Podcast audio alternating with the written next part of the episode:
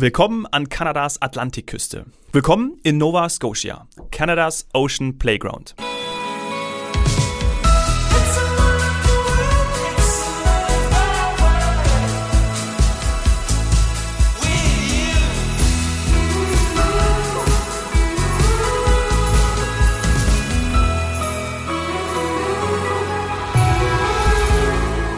Heute Couch, morgen Strand mit Thomas Vogler, der bei Travel Marketing Romberg für Tourism Nova Scotia zuständig ist. Hallo Thomas.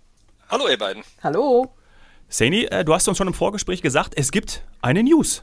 Ja, wir haben darauf gewartet und es auch kurz schon angekündigt. Ähm, also in Zukunft, äh, liebe Zuhörer, macht euch über das Thema Quarantäne keine Gedanken mehr. Das fällt alles weg.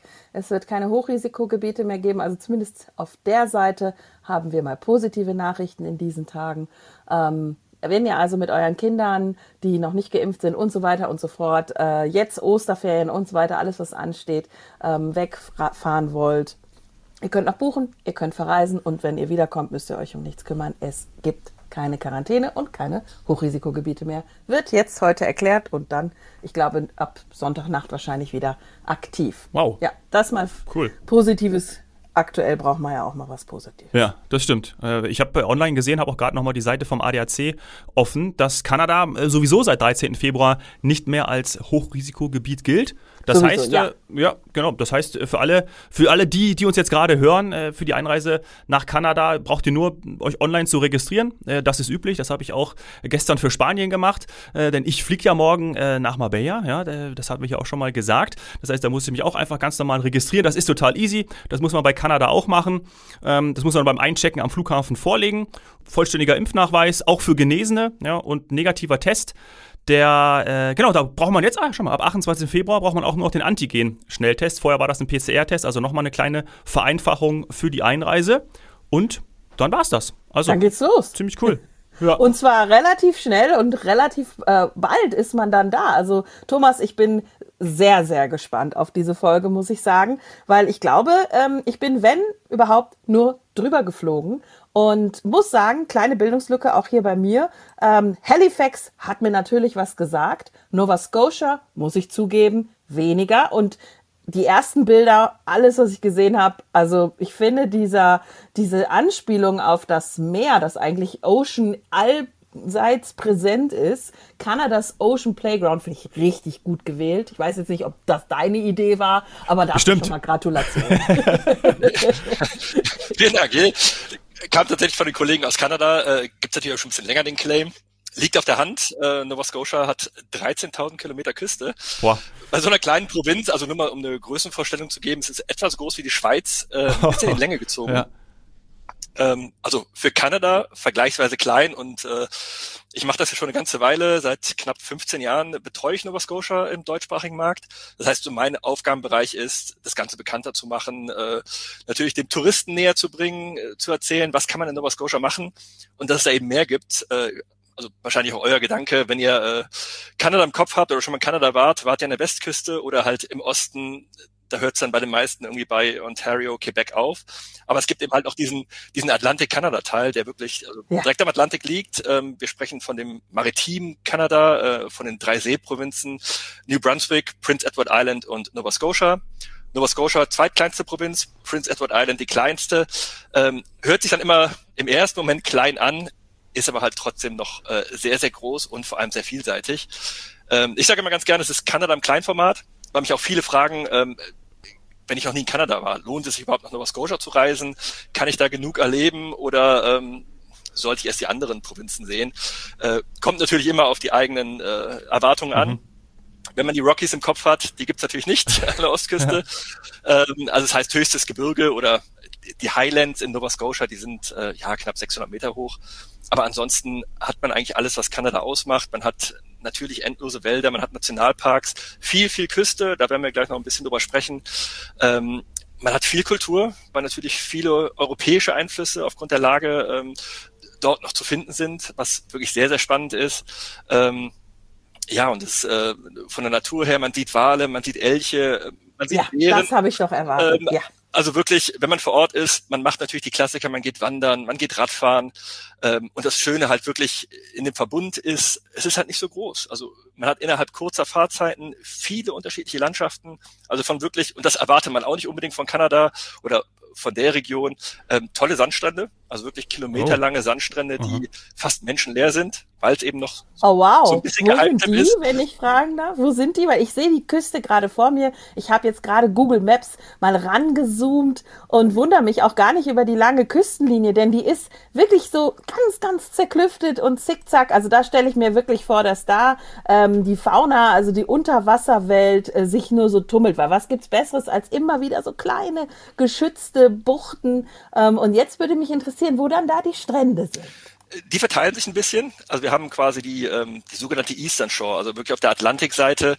Mhm. Ähm, also von, von Halifax nördlich und südlich, da hat man wirklich super schöne Sandstrände und teilweise eben, wie du schon sagtest, äh, es ist sehr zerklüftet, man hat tolle Buchten, wo man eben auch toll schwimmen gehen kann. Also es gibt.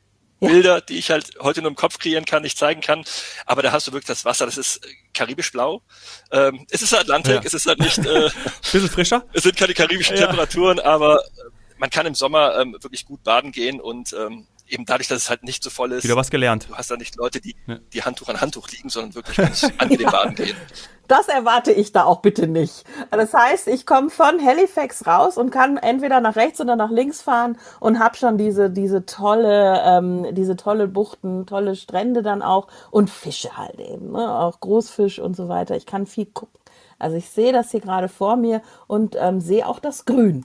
Also ähm, Kombination aus viel, viel satten Grün und dann ähm, so seichten Gewässer und äh, auch schönen Wasserfarben liebe ich ja. Also ich bin echt gespannt, was du uns noch, noch mitbringst und will aber direkt schon eine Frage vorwegstellen oder eine Sache anteasern. Du musst uns natürlich dann auch von Meeresfrüchten und Krustentieren erzählen, weil das ist ein Bild, was ich definitiv jetzt schon im Kopf habe.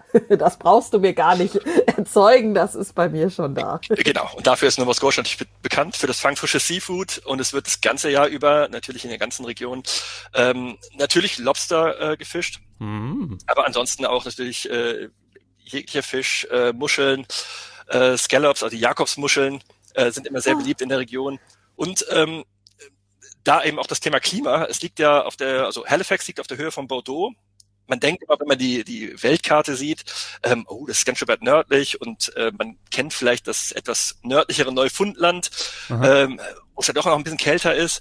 Und das Klima in, in Nova Scotia ist wirklich relativ mild. Das heißt, ähm, also so mit der mit der mit der französischen Atlantikküste auch zu vergleichen, ne? Es ja. ist definitiv zu vergleichen und ähm, da möchte ich gleich natürlich auch noch so ein bisschen auf die auf die Tiden eingehen.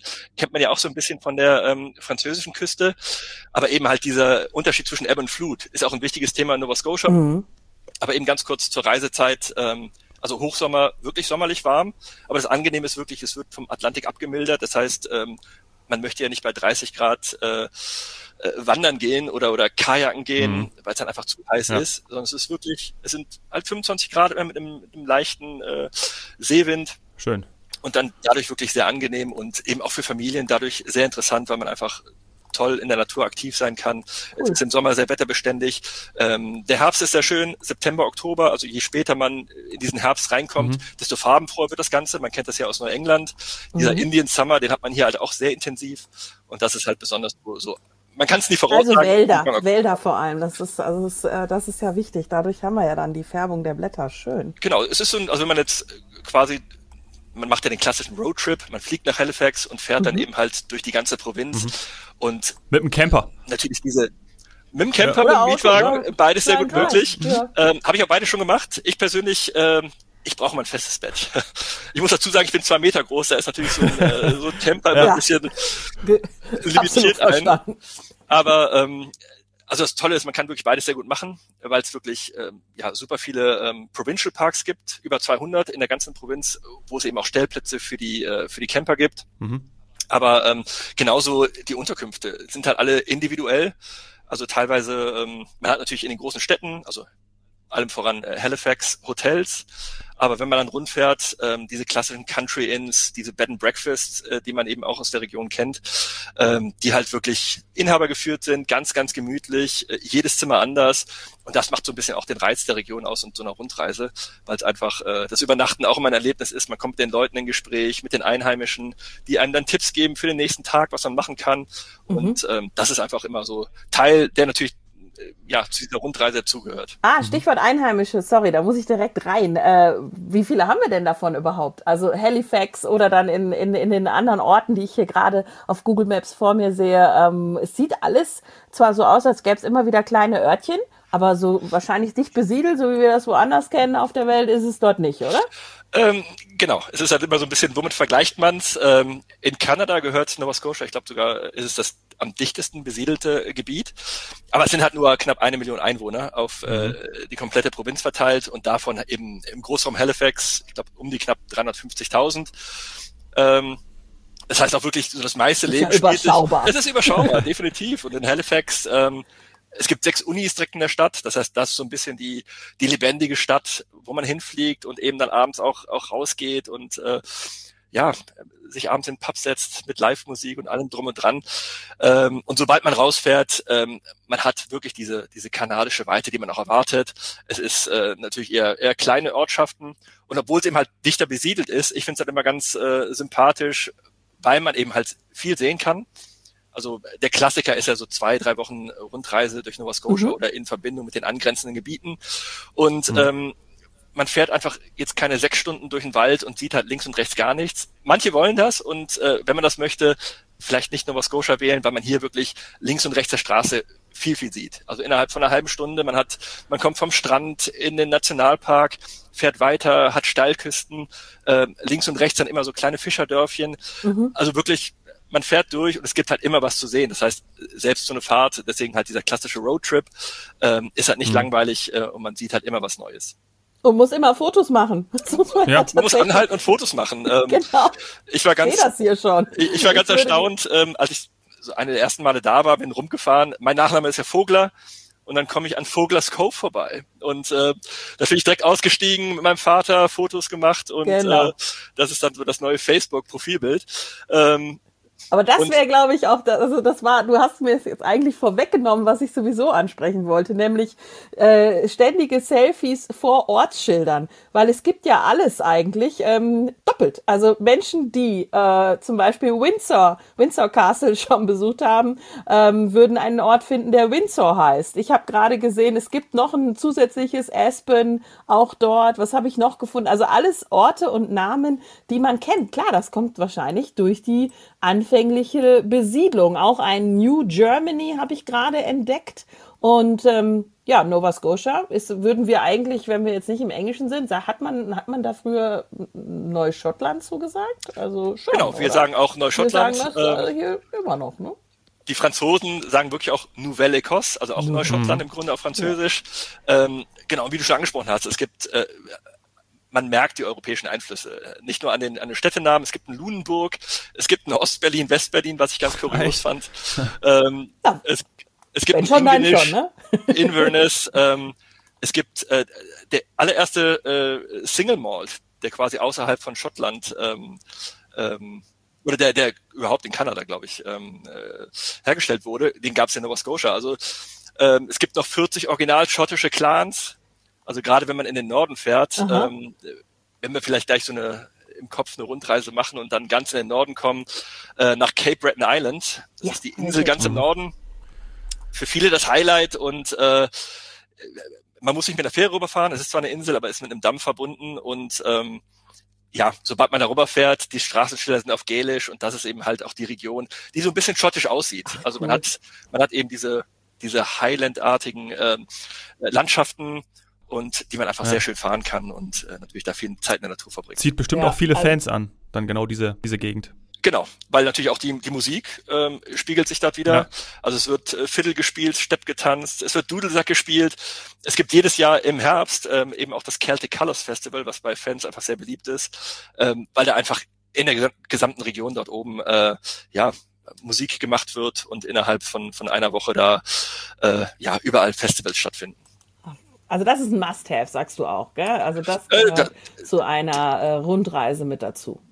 Genau, das sollte man auf jeden Fall gesehen haben. Äh, ein weiteres Must-See auf jeden Fall ist die Bay of Fundy. Ähm, wir haben ja kurz über die Geografie gesprochen. Nova Scotia ist eine Halbinsel, das heißt, es ist über so einen kleinen äh, Landarm mit New Brunswick verbunden. Und ähm, ja, zwischen New Brunswick und Nova Scotia liegt die Bay of Fundy, also die Fundy-Bucht. Und ähm, da gibt es den höchsten Gezeitenwechsel der Welt. Also Unterschied zwischen Ebb und Flut bis zu 16 Meter. Wow. Und das, das wechselt wirklich ganz normal im, im, äh, im Tiden-Rhythmus von sechs Stunden, 15 Minuten. Ähm, ändert sich die Landschaft da komplett. Das heißt, morgens steht man da in der Mondlandschaft. Also es ist wirklich, ja, es Wasser ist komplett weg halt. Ebbe, ja. Wasser weg. Und dann drängen sich einfach diese unfassbaren Wassermengen ähm, wieder rein.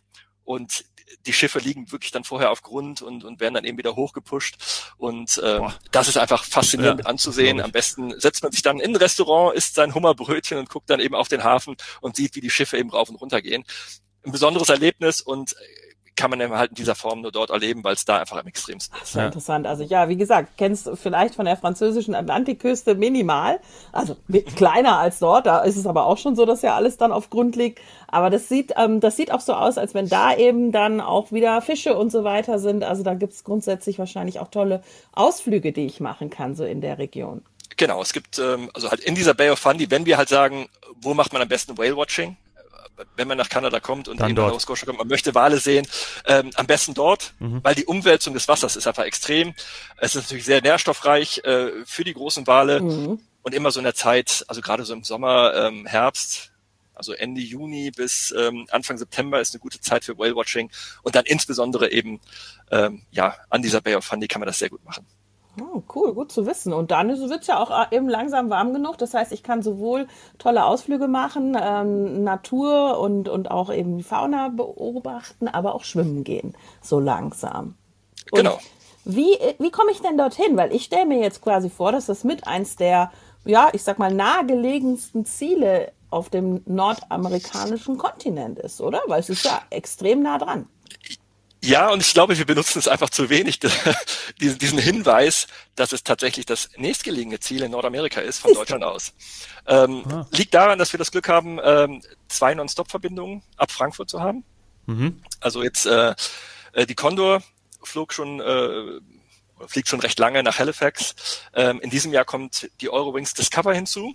Das heißt, wir ja, haben bis zu sechs Tage. Ist. Also liebe Zuhörer, das müsst ihr euch immer wieder ja. wirklich vor Augen halten, was wir jetzt für tolle neue Destinationen haben, die wir direkt anfliegen können. Also äh, und mehr Verbindungen. Also ja. wenn eine es schon gab mit der Condor, dann jetzt noch eine mit der Eurowings. Das ändert tatsächlich dann das Reiseverhalten. Damit kreieren wir äh, Nachfrage oder sehen, dass wir endlich äh, Dinge anbieten können, wo man vorher halt nur auf einen Flug oder manchmal gar keinen angewiesen war. Und gerade die beiden Airlines, Wahnsinn, ne? Die haben jetzt in der Vergangenheit im Podcast schon häufiger, dass die beiden genau solche Fernstreckenziele auch anfliegen. Also echt cool, was da gerade. Die Lufthansa, abgeht. die auch äh, ja? ihr Portfolio erweitert. Und wie lange sitze ich dann im Flieger? Also oder wie kurz, muss man ja sagen?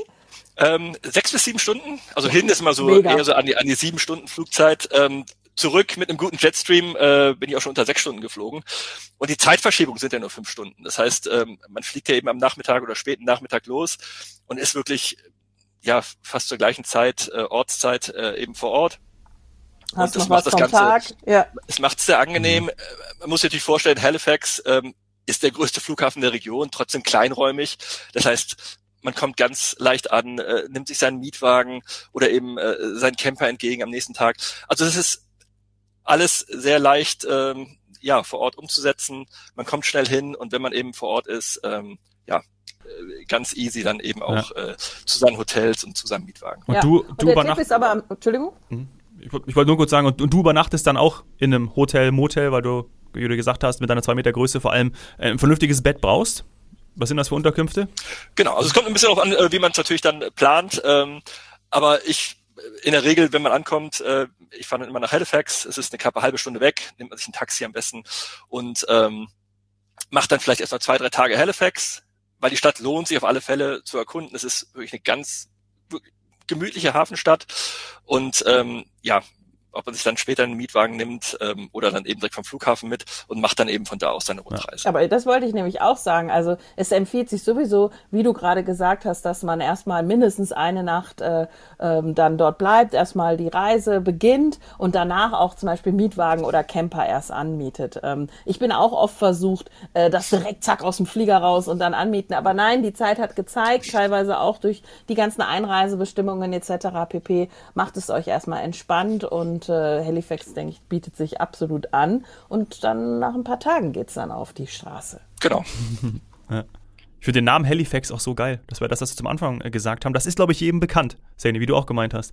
Halifax, das hat man, irgendwie verortet man das, aber ich glaube, keiner weiß, dass das Nova Scotia ist. Ja, und äh, eben, dass es so nah ist. Also ich hatte äh, schon, schon mehrfach äh, bei, wenn ich eben geflogen bin, habe ich immer gedacht, das ist schon, man ist echt schnell da. Man fliegt diesen Bogen und dann äh, hat man tatsächlich schon wieder Land unter sich. Und ähm, das sieht, wenn man mal gute Sicht hat, ähm, sehr, sehr vielversprechend aus. Deswegen war ich jetzt auch, auch gespannt, was sich denn da dort alles, alles verbirgt. Also ich kann erstmal äh, natürlich schlemmen, das haben wir ja schon gelernt.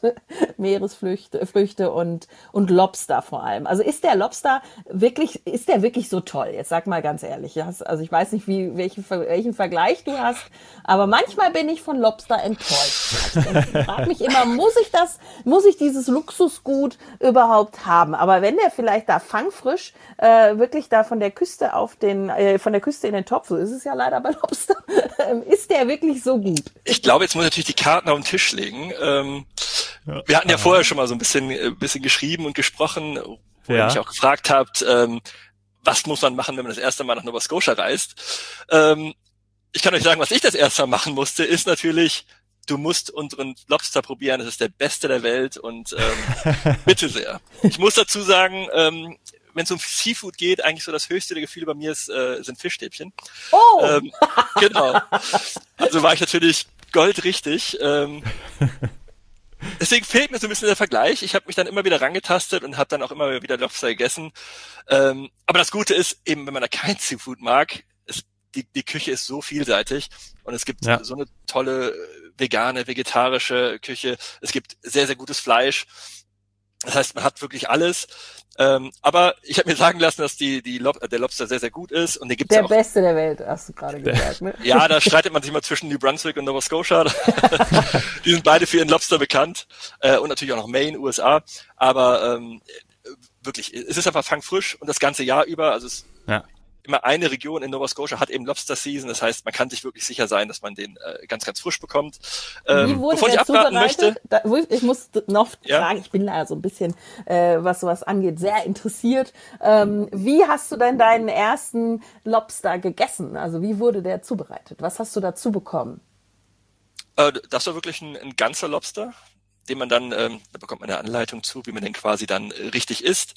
Ähm, die bräuchte ich auch. Und da gab's dann nur so ein bisschen flüssige Butter zu, genau. die für mich natürlich als Nicht-Seafood-Liebhaber gar nicht so schlecht war, dass man so ein bisschen da in Butter reintunken konnte. ähm, und ein paar Kartoffeln dazu. Also es ist. And that's it, ne? Das war's. Das genau, das ist es. Ähm, aber es gibt den ja wirklich in so zahlreichen Varianten, ob es jetzt in so einer Seafood Chowder drin ist, also in, in so einer Suppe ja. oder in einer, in einer Lobster-Suppe. Ähm, klassisch, was es eben auch so als, als Fast-Food-Snack im Grunde gibt, ist die Lobster Roll. Okay. Die gibt es übrigens auch ähm, bei McDonald's. McDonald's in, in Nova Scotia hat den, hat den McLobster.